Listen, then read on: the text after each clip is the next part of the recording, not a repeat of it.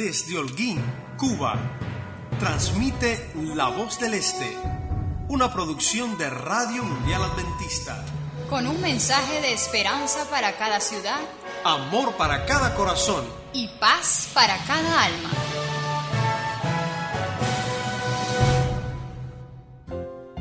Hola familia, llegamos para alegrar tu casa. ¿Qué tal si invitas a los pequeños? Te ofrecemos una programación segura para ayudarles a crecer sabios y felices. ¿Qué te parece? Aceptas la invitación y colaboramos contigo porque nos interesa la educación del mañana. ¿Listos? Comenzamos. Y Jesús crecía en sabiduría y en estatura y en gracia para con Dios y los hombres. Yo crezco, yo aprendo.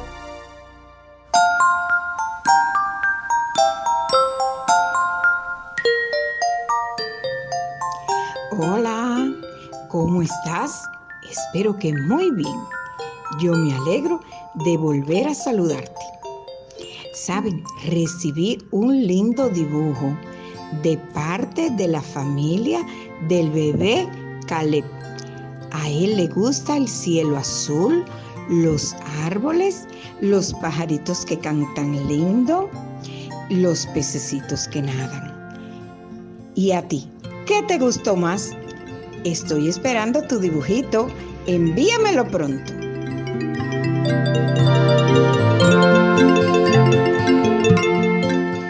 La semana pasada iniciamos el tema de nuestra relación con Dios y aprendimos que es el creador y dueño de todo.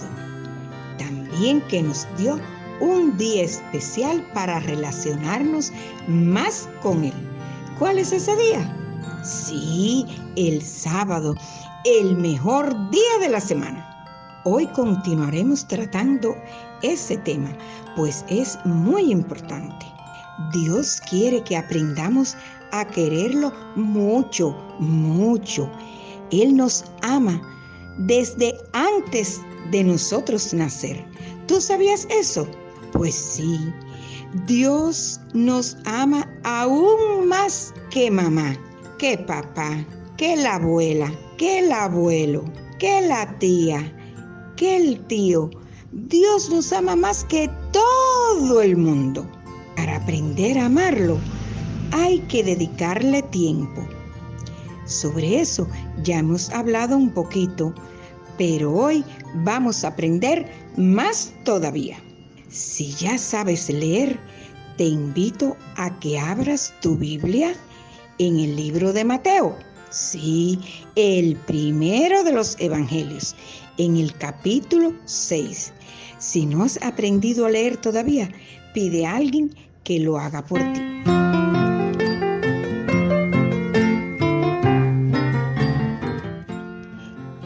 Este capítulo es parte de un gran sermón de Jesús para sus discípulos y para muchísimas personas que lo estaban escuchando. Y por supuesto, es para nosotros también. Aquí nos enseña cosas muy importantes acerca de la oración.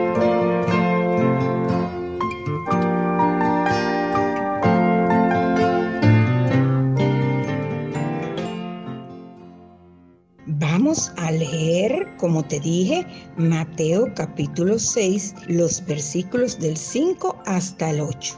Dice así, cuando ustedes oren, no sean como los hipócritas, a quienes les gusta orar de pie en las sinagogas o en las esquinas de las plazas para que la gente los vea.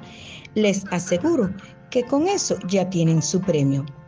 Pero tú cuando ores, entra en tu cuarto, cierra la puerta y ora a tu Padre que está en secreto. Y tu Padre que ve lo que haces en secreto, te dará tu premio. Y al orar, no repitan ustedes palabras inútiles, como hacen los paganos, que se imaginan que cuanto más hablen, más caso les hará Dios. No seas como ellos, porque su Padre ya sabe lo que ustedes necesitan antes que se lo pidan. En esta introducción aprendemos cosas muy importantes. Lo primero, que la oración no es un asunto público, sino algo personal, individual. Aunque en los cultos oramos, lo que más le gusta a Dios es la que haces en tu casita, en tu cuarto, junto a tu cama o en un lugar donde puedas estar tranquilo por un rato. Si tienes un jardín, te puedes poner allí o debajo de un árbol grande, en un lugar donde puedas estar quieto. En segundo lugar, aprendemos que no es necesario repetir las mismas palabras que otros dicen, ni tienen que ser oraciones tan largas. La oración es algo que es tuyo con Dios. Y en tercer lugar, Dios ya sabe lo que sentimos, lo que deseamos, pero quiere que se lo digamos para aprender a confiar en Él.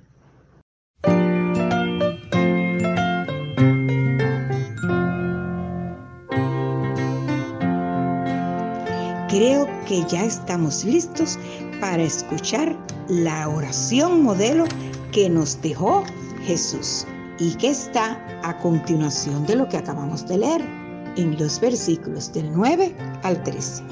Comienza diciéndonos Jesús, ustedes deben orar así.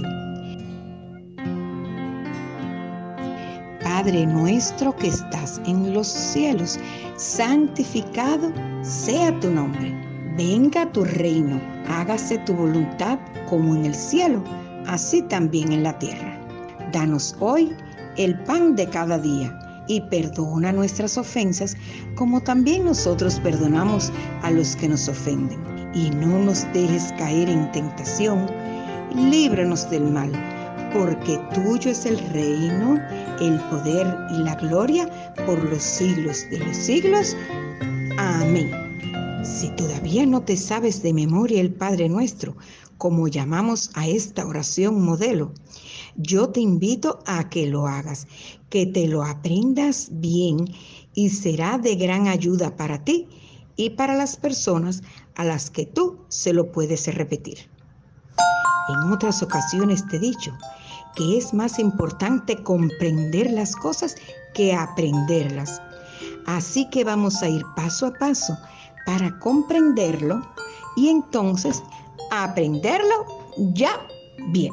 La primera frase dice, Padre nuestro. Quiere decir que llamamos a Dios Padre y es nuestro porque no es mío ni tuyo, es de todos. Santificado sea tu nombre. Es una expresión de respeto y alabanza. Luego dice, venga tu reino. Esto implica que le estamos pidiendo a Dios su presencia, que Él reine dentro de nosotros. Hágase tu voluntad como en el cielo, así también en la tierra. A veces queremos pedir alguna cosa a Dios, pero no sabemos si es la voluntad de Dios darnos eso que le estamos pidiendo. No sabemos si nos conviene o no esa petición. Por eso tenemos que pedirle a Dios que se haga su voluntad. Seguimos.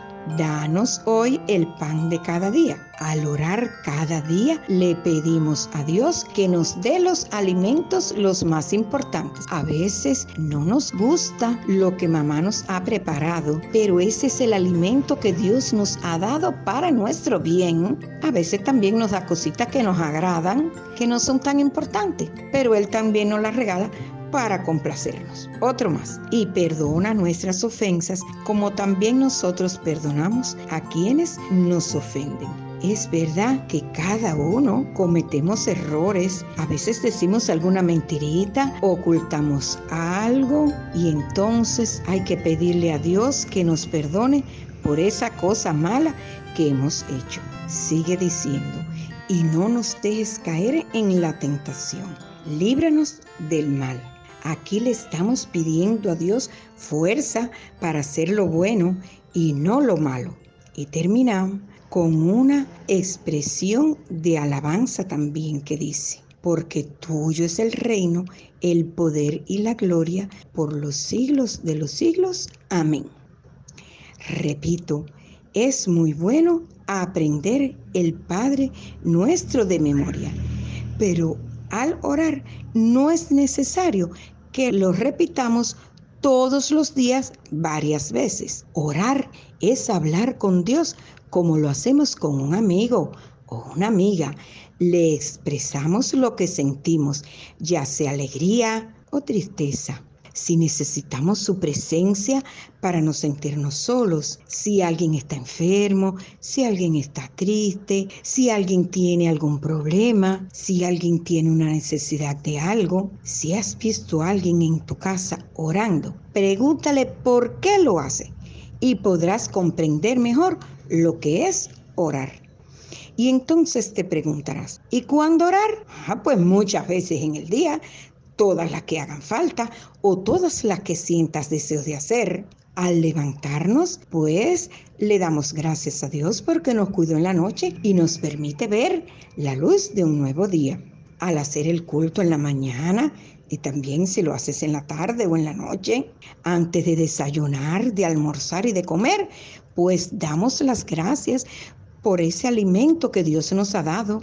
Saben, hay muchos niños y niñas que no tienen nada que comer o es muy poquito y se quedan con hambre. Así que tú agradecele a Dios por lo que tienes, porque eso es un regalo que Él te está haciendo. Si vamos a salir, ya sea a pasear, a la escuela, a la iglesia, a un mandado, a hacer una visita a la abuela, Oramos para que el Señor nos proteja en ese viaje y que todo salga bien. Y por supuesto, antes de ir a acostarnos en la noche, oramos para dar gracias por ese día y para pedirle al Señor que nos deje dormir tranquilitos. Hasta aquí nuestra clase de hoy. Espero que cada día dediques tiempo a orar y mientras más hables con Dios a través de la oración, vas a ir sintiendo que Él es una persona que está cerquita de ti, aunque tú no lo puedas. A orar y cuéntame cómo te va hablando con Dios todos los días. Chao, un besito.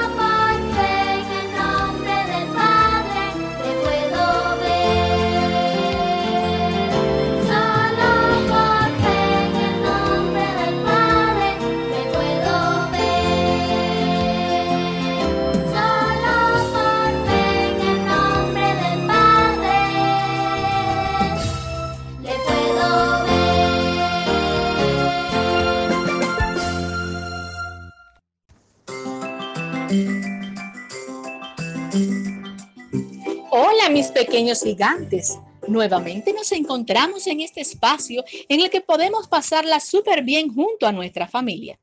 Soy tu amiga Ruth y tengo que advertirte que si no quieres terminar empapado en agua, debes buscar rápidamente una capa o una sombrilla. Mira, ya yo me puse la mía, así que corre, busca rápidamente la tuya porque esta historia mojada comienza así. Jafet, yo creo que papá está un poco extraño. Tienes razón, Sen. Yo también lo he notado. Anoche estuvo hablando con mamá hasta muy tarde y después, en lugar de ir a la cama, se quedó afuera como mirando a las estrellas. Sen, Jafen, busquen a su hermano Can y vengan a comer. ¡Comida, sí! ¡Vámonos! La familia de esta historia vivía en un lugar magnífico cubierto de verdes praderas y hermosas colinas. Sem, Can y Jafet disfrutaban mucho jugando al aire libre y bañándose en el cristalino río que serpenteaba aquellas fantásticas tierras. Noé era un padre amable y cariñoso. A Sem y a Jafet les encantaba escuchar las maravillosas historias que el abuelo Lamet y el papá Noé hacían sobre la creación del mundo y el primer hombre que Dios había hecho pero lo que más le gustaba era ir donde el bisabuelo Matusalén para que les hablara sobre lo que le había pasado al papá Enoch. Cando siempre los acompañaba, porque él más bien prefería las historias de aventuras, esas que contaban los hombres cuando regresaban de sus cacerías. Aunque en realidad sus padres no lo dejaban relacionarse mucho con esos cazadores, porque decían que eran hombres muy violentos.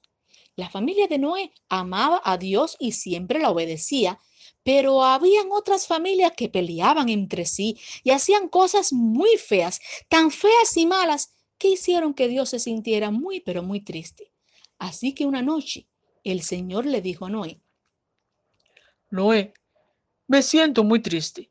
La gente, en lugar de amarse, se trata tan mal que hasta se matan unos a otros. Los niños, ancianos y personas indefensas son víctimas del abuso y la violencia y hasta los animalitos sufren torturas y toda clase de experimentos crueles. Realmente me siento muy triste. Ya quedan muy pocas personas que hacen el bien, que se tratan con respeto y amor y que ayudan a los necesitados.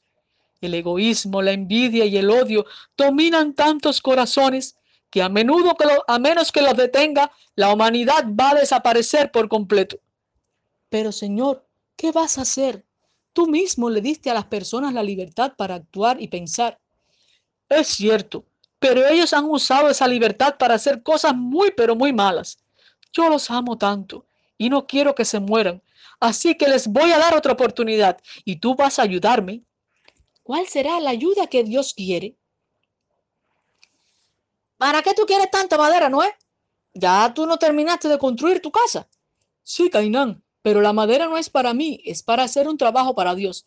Amigo, no me digas que has vuelto a escuchar la voz de Dios. Sí, y esta vez me dio instrucciones precisas para que construyera un arca gigantesca. ¿Un qué? Después te cuento. Ahora tengo que ir a ver a Eliasib. Él me va a ayudar con las herramientas. Nos vemos más tarde y no olvides la cantidad de madera que te pedí. ¿Tú escuchaste bien? Noé dice que Dios le mandó a construir un arca gigantesca, pero ¿Para qué quiere Dios un barco tan grande? Bueno, yo creo que lo mejor es que siga Noé. Quizás me entere de algo y así te pueda contar. Ay, estoy media muerta. Un vaso de agua, por favor. He caminado como nunca. Noé es, es una persona muy fuerte y saludable. Yo creo que ni siquiera cuando cumplí mis requisitos de conquistador recorrí tanta distancia en un día. Noé, ¿es cierto lo que me ha dicho la esposa de Cainán? ¿Y qué te ha dicho la esposa de Cainán? Que tú estás medio loco. ¿Tú crees que yo estoy medio loco por escuchar y obedecer la voz de Dios? No, claro que no. Pero mira, yo creo que debemos reunir a toda la familia y contarle lo que Dios te pidió que hicieras. Así te podemos ayudar y tratar de convencer a la gente para que obedezca a Dios. Tienes razón, querida. Iré a buscar a mi padre y al abuelo. Tú busca a los muchachos. Nos vemos pronto. Ay, ¿y ahora para dónde yo me voy? ¿A quién sigo? Voy a necesitar tu ayuda. Tú ve con la mamá en busca de los muchachos. Yo me voy con Noé para ver dónde está el abuelo y el bisabuelo. Espero que esta búsqueda sea rápido porque estoy ansiosa por saber de qué se trata todo esto. Me voy rápido que Noé me deja. ¿Cómo le habrá ido a los muchachos? Si la esposa de Noé camina tan rápido. Por fin están aquí. Toda la familia está reunida. Parece que Noé va a hablar. Querida familia, los he reunido porque quiero compartir con ustedes la misión especial que Dios nos ha encomendado. Es muy importante y muy difícil, así que necesito la ayuda de todos ustedes. El Señor quiere que construyamos un barco muy grande, tan grande como para que quepan todas las personas que quieran entrar y también animales de todas las especies. Cuando terminemos de construir el barco, Dios hará llover mucho, de tal modo que la tierra será cubierta completamente de agua y solo sobrevivirán los que estén dentro del arca. Ah, así que se trata de eso, ¿no? Mira, ahí viene el primer cargamento de madera. Ay, pero yo creo que es un poco tarde. Mejor me voy a descansar un poco porque, ay, el día de hoy fue... Ay, me voy Ay, ¿qué pasó? ¿Qué es ese sonido? Ya es de día, pero, pero, pero, pero, ¿por qué la noche se me pasó tan rápido? Tal como te lo dije, ya Noé ha contratado a muchos hombres y están cortando madera y haciendo un andamio. Esos troncos de árboles son muy grandes. Bueno, tienen que ser muy grandes para poder hacer un barco con esas enormes medidas que Dios indicó. ¡Eh, Noé! Me han dicho que quieres dar un paseíto en un barco. ¿Con qué lo vas a llenar, Noé? Con paja. no sean tan frescos y atrevidos. Lo que debieran hacer es venir y ayudar. ya verán cuando venga el diluvio. Sí, no me gusta que se burlen de papá. No te preocupes, Can. Papá solo está obedeciendo a Dios. Sí, pero ¿y si papá no escuchó bien? Tú sabes que él está un poco viejo, tal vez. No digas eso, Can. Papá es un hombre bueno y yo confío en lo que él dice. Mira, mejor ponte a trabajar y deja de pensar esas tonterías. Ya han pasado muchos, pero muchos días y las cosas continúan igual. Noé y su familia trabaja que trabaja y la gente. Bueno, al principio algunos creyeron lo que Noé decía, pero el tiempo ha pasado y ahora se han unido a los demás y no hacen más que burlarse de Noé y de su familia. Mejor me doy un adelantoncito en la historia porque la construcción del arca creo que se llevará más tiempo del que pensaba. Mira qué lindas esas aves. ¿A dónde irán? Y ese conejito, mira, y allá va un venado y, ay, un león y una leona. Que no me coman, que no me coman. Ay, qué raro. Ni siquiera me miraron. ¿Y a dónde van todos esos animales? Parece como si alguien los guiara a algún lugar. Ya sé, están yendo para el arca. Vamos, corre, corre. Seguro que hay mucha gente que va a entrar al arca. ¡Wow! ¡Qué grande! Pero por aquí yo no veo ningún mar para que el arca flote. Mira, los hijos de ya son grandes y hay unas muchachas que los acompañan. Seguro que ya se casaron. Me perdí tremendo pedazo de la historia. Ya hace una semana que la puerta del arca se cerró y todavía no ha caído ni una gota de agua. Espero que Dios proteja a la familia para que esos animales no los ataquen. La gente se ha reunido alrededor del arca. Están, ay, que están diciendo cosas feas, pero muy... No, ¿qué están haciendo? Mira, tratan de prenderle fuego al arca. ¿Están locos? ¿Cómo van a querer matar a Noé si él no les ha hecho nada malo? Ahí está. Comenzaron a caer las primeras gotas de agua. La gente se está asustando. El cielo se está poniendo muy oscuro y ya comenzó a relampaguear. Mejor nos salimos de aquí antes que sea demasiado tarde. ¿Te mojaste mucho? Yo sí. Y será mejor que vayamos a secarnos enseguida, no sea que nos dé un poco de gripe. Por el final de la historia, no te preocupes. Dentro de una semana nos volveremos a encontrar y juntos descubriremos qué pasó con Noé, su familia y todos los animales que estaban dentro del arca.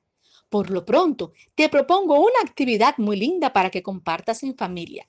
También quiero que repitas el versículo de esta semana que se encuentra en Hechos 5:29 y dice así, debemos obedecer siempre a Dios antes que a los hombres.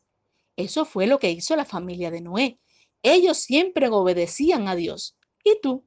¿También vas a obedecer lo que dice Dios? Bueno, estaré ansiosa por volvernos a encontrar para seguir hablando de los grandes sueños que Jesús, el Rey que siempre gana, tiene para ti. Adiós, que el Salvador te guarde y con su gracia te sostenga. Adiós y hasta otro día, que el Señor te dé su paz nos vemos pronto.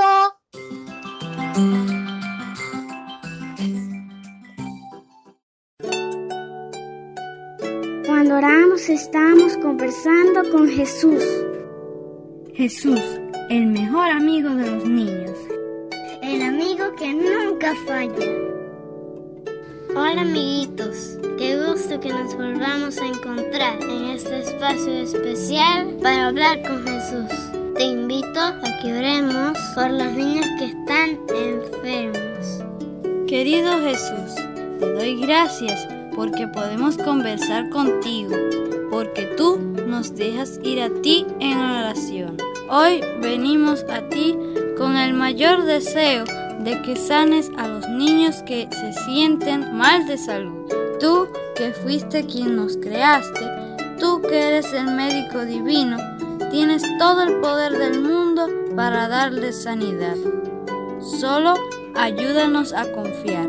Dale a sus papás fuerzas para continuar luchando y ayúdales a entender que todo lo que tú haces es para nuestro bien.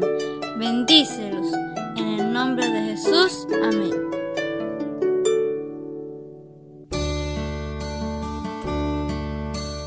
Jesús te escucha siempre.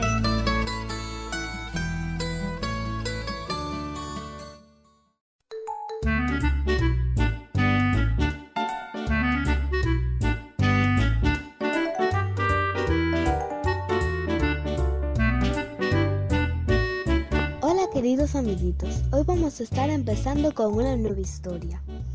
¿Algunos de ustedes tienen hermanos? Pues yo tengo una hermana y la quiero mucho, mucho, mucho.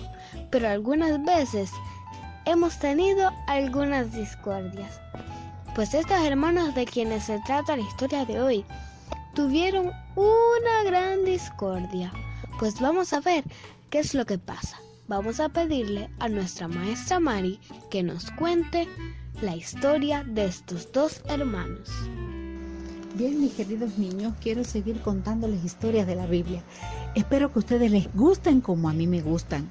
Y también a Liz, que siempre me está acompañando aquí, le encantan también las historias.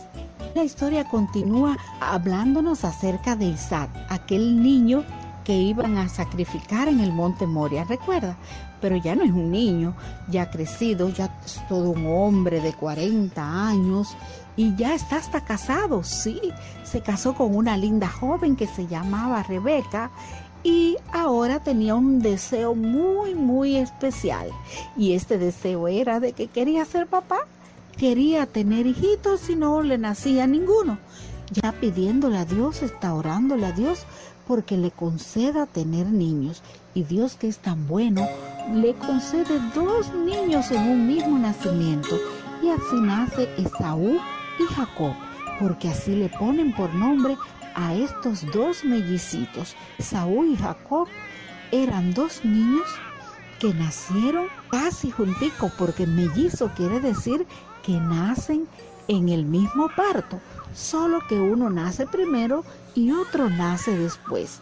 Y aquí, en aquellos tiempos bíblicos, el que nacía primero tenía una bendición muy especial.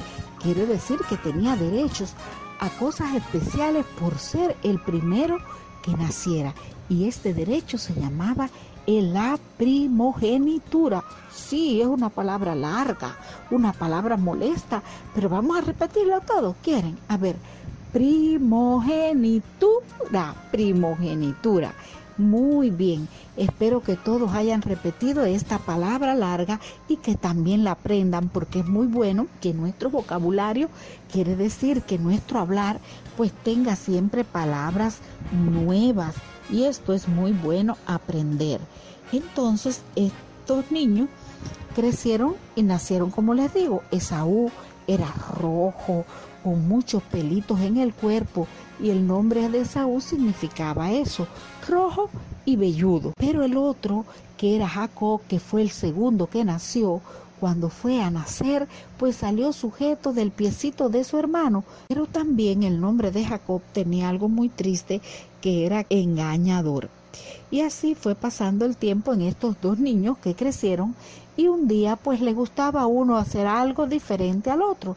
Esaú, que era el mayor, le gustaba el campo, le gustaba cazar animales. Jacob le gustaba estar tranquilito en la casa junto a su mamá y hacer comidas muy sabrosas. Por lo tanto, Esaú el mayor, el primogénito, se convirtió en el preferido del papá y Jacob pues se convirtió en el preferido de su mamá Rebeca. Ellos tenían gustos muy diferentes. A Esaú le gustaba el campo, cazar animales, comer mucha carne, mientras que a Jacob le gustaba estar tranquilo en la casa con su mamá y cocinando. Sí, no se rían, a Jacob era muy buen cocinero y tan buen cocinero era que un día estaba haciendo un sabroso potaje cuando su hermano cansado llega del campo con un hambre tremenda y al sentir el olor tan rico del potaje, no le quedó más que gritar. Dame acá un plato de ese guiso de lentejas que estás cocinando, que estoy muriendo de hambre. Bien, te daré de ese guiso, si me das a cambio tu primogenitura. Está bien, te daré mi primogenitura. ¿De qué me sirve si me estoy muriendo de hambre? Dame acá un plato de lentejas. Era tanta el hambre que traía Esaú que pues por favor le dio la primogenitura y hasta le juró que sí, que se la cambiaría por un poco de pan y un poco de aquel guiso rojo. Y era Isaac el papá, que cada vez estaba más viejecito y ya no veía, un día dijo, Ve al campo a ver qué puedes cazar para mí. Prepárame luego un buen plato de comida, como a mí me gusta, y luego te daré mi bendición. Pero Rebeca, la mamá, que recuerden que le dije que era eh, Jacob su favorito, rápidamente que escuchó detrás de la puerta, detrás de la tienda, lo que estaba diciendo Isaac, fue rápidamente y le contó a su hijo lo que había acabado de oír y le dijo, corre, corre, que yo prepararé una comida y tú se la vas a llevar a tu padre para que se la coma y así te dará esa bendición especial antes de que se muera. Jacob fue donde estaba su padre, pero su padre, como casi no veía, como ya le dije, no lo reconoció y le dio la bendición como si fuera el hijo mayor. Y cuando terminó de bendecirlo y Jacob estaba a punto de salir de la tienda de su padre, regresó Esaú del campo también con un plato de comida muy sabroso. Y entonces el padre se asombró de ver que otro venía con un plato de comida y le dijo, ¿Y quién eres tú? Pues soy Esaú, tu hijo mayor. Ya vino tu hermano y me engañó. Por eso le di la bendición que era para ti. Cuando Esaú se da cuenta que ha sido engañado por Jacob, lanza unos gritos desesperados, se pone súper bravo, quiere realmente matar a Jacob. Y entonces la mamá, que recuerden que Rebeca protegía mucho a Jacob, le dijo, corre hijo mío, escapa rápidamente, corre, corre, corre vete hacia casa de tío Labán.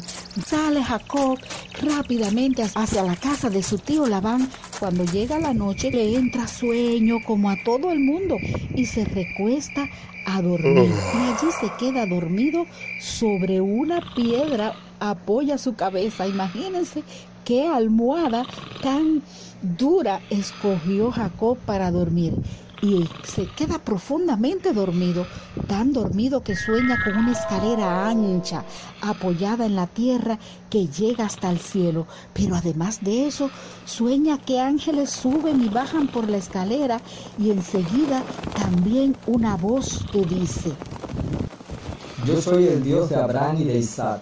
A ti y a tus descendientes les daré la tierra donde ahora estás acostado tus descendientes serán tan numerosos como el polvo de la tierra, y habitarán todo este gran país.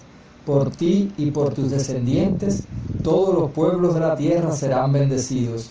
Yo estaré contigo y no te abandonaré hasta cumplir lo que te he prometido. Te cuidaré por donde quiera que vayas y te haré volver a esta tierra.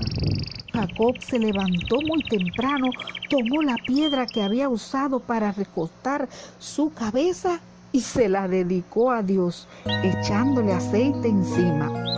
Jacob le puso por nombre aquel lugar Betel. ¿Qué lugar tan terrible es este? De veras que Dios está aquí y yo no lo sabía. Esta es la casa de Dios, esta es la puerta del cielo. Y continuó Jacob su viaje y llegó a la región de Canaán. En cuanto Labán, su tío, lo encontró, lo abrazó, lo besó y se lo llevó para su casa. Así que Jacob se enamoró perdidamente de Raquel. Quiero casarme con tu hija menor. Si aceptas, trabajaré para ti siete años. Trato hecho. Es mejor que se case contigo y no con un extraño. Entonces Labán hizo una gran fiesta y invitó a toda la gente que vivía por allí. Y al llegar la noche, tomó a Lea y se la llevó a Jacob. Y Jacob cuando despertó por la mañana y vio que no era Raquel, su amada, se puso muy bravo y triste y fue a ver a su tío Labán. ¿Por qué me engañaste? Yo me comprometí a trabajar para casarme con Raquel. No es nuestra costumbre que la hija menor se case antes que la mayor, pero si te comprometes a trabajar para mí otros siete años, después de una semana con Lía, te casarás con Raquel. Y cumplido todo este tiempo, Jacob decidió irse de aquel lugar nuevamente hacia Canaán, donde vivían sus padres. Pidió que todos se fueran con él y envió un mensaje a su hermano Esaú esa misma noche que iba a prender el viaje y regalos, muchos regalos para llevárselo a Esaú. Y bueno, gracias a Dios, cuando, Jacob vio a lo lejos que Esaú se acercaba con 400 hombres, repartió a los niños entre Lea y Raquel y las esclavas, y se fue y se adelantó. Mientras iba acercándose a, su hermano, se inclinó hasta tocar el suelo, y Esaú por su parte corrió al encuentro de Jacob. Ya se le había olvidado todo lo que había pasado, todo ya estaba arreglado, y los dos se echaron a llorar presentaron allí la familia, se conocieron todos los hijos, se conocieron las esposas y Esaú regresó a Edom. Jacob a Padán Arán llegó sano y salvo al pueblo de un hombre llamado Siquén, compró en 100 monedas de plata un terreno, plantó su tienda de campaña y construyó un altar al cual llamó Dios de Israel. Así que mis queridos niñas y niños, qué bueno cuando hay un problema entre los hermanitos y puede arreglarse, que no haya que estar huyendo ni triste, sino arreglarlo todo en el nombre de Dios y que sea así de felicidad. Así que esta historia de Jacob y Esaú les sirva para llevarse muy bien los hermanitos. Que Dios los bendiga. Bueno, mis amigos, aquí estamos terminando la historia de hoy. Espero que haya sido de y que hayan aprendido cada vez más de estas maravillosas historias que nos da la Biblia. ¡Chao!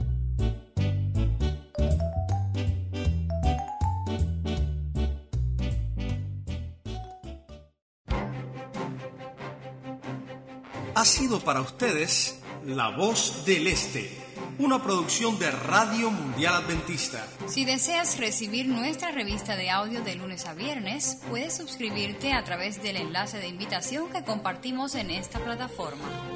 Si deseas comunicarte con nosotros, puedes escribirnos a la siguiente dirección: vozdeleste@gmail.com. Déjanos conocerte Esperamos tu conexión todos los días y no olvides conectarte con Jesús. Ha prometido esperanza, amor y paz para todos.